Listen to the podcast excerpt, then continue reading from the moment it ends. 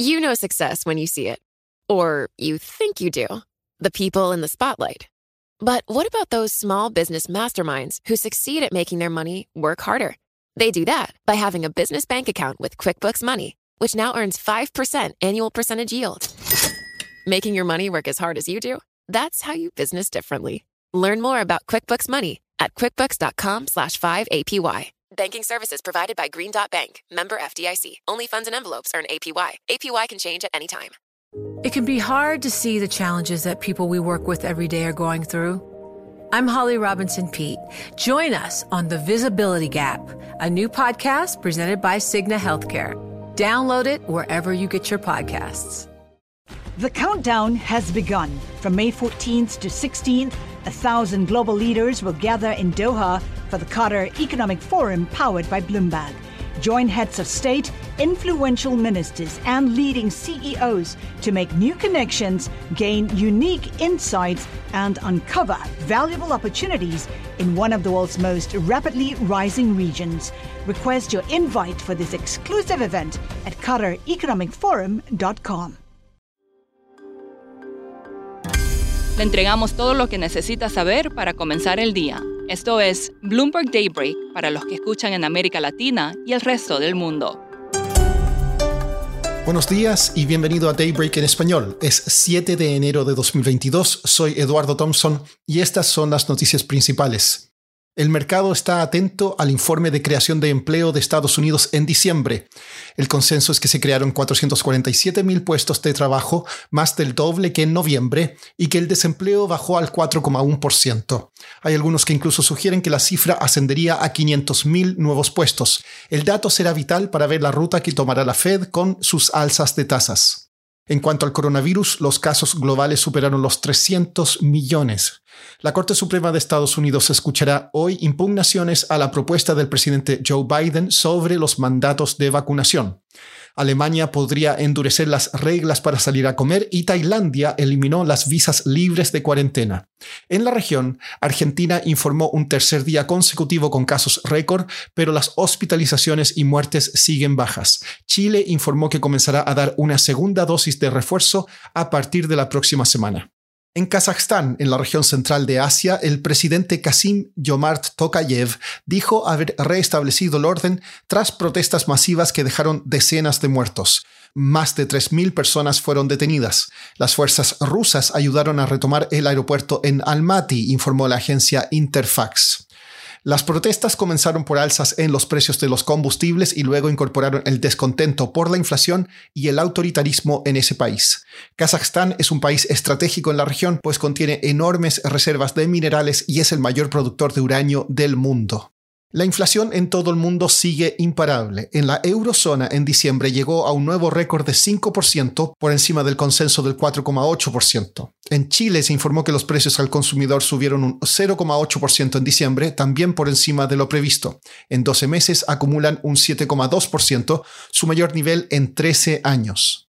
Por su parte, en México hubo una inesperada desaceleración en la inflación en diciembre.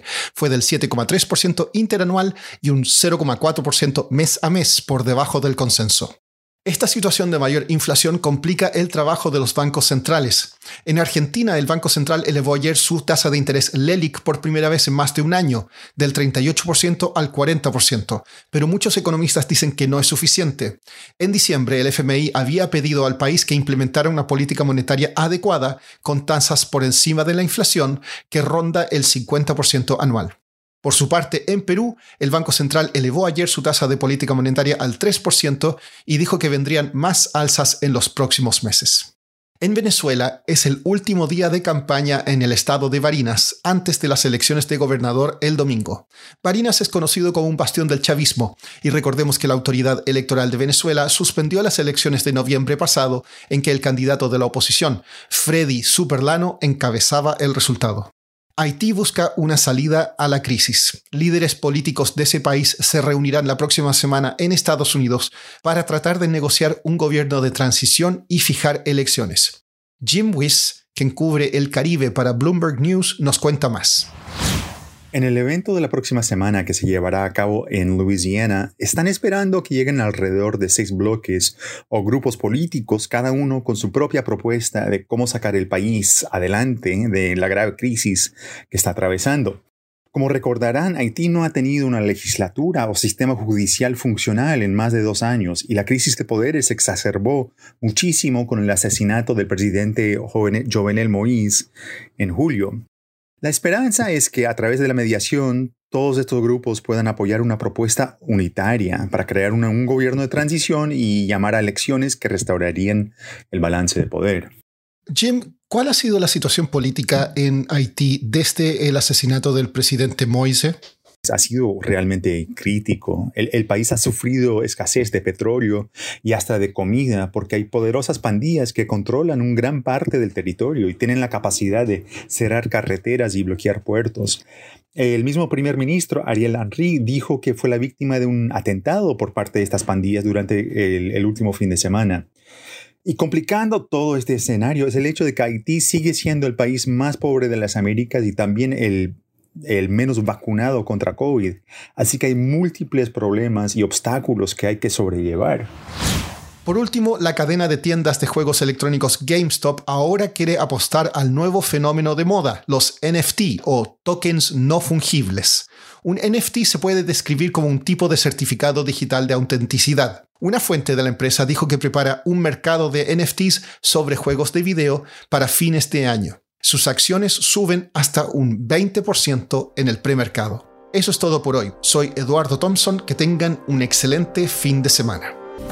Para conocer todas las noticias que necesita para comenzar el día, revise Daybreak en español en la app Bloomberg Professional. También puede personalizar Daybreak para recibir las noticias que desee. Eso es todo por hoy. Sintonice el lunes Bloomberg Daybreak.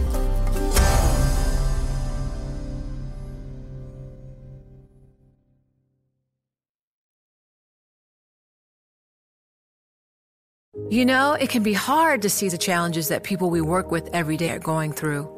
Invisible struggles like stress and burnout, caregiving for a loved one, or being misunderstood. But insight, awareness, and empathy will help us better see the issues they're dealing with. And that can make us and our companies healthier too. I'm Holly Robinson Pete. Join us on The Visibility Gap, a new podcast presented by Cigna Healthcare. Download it wherever you get your podcasts.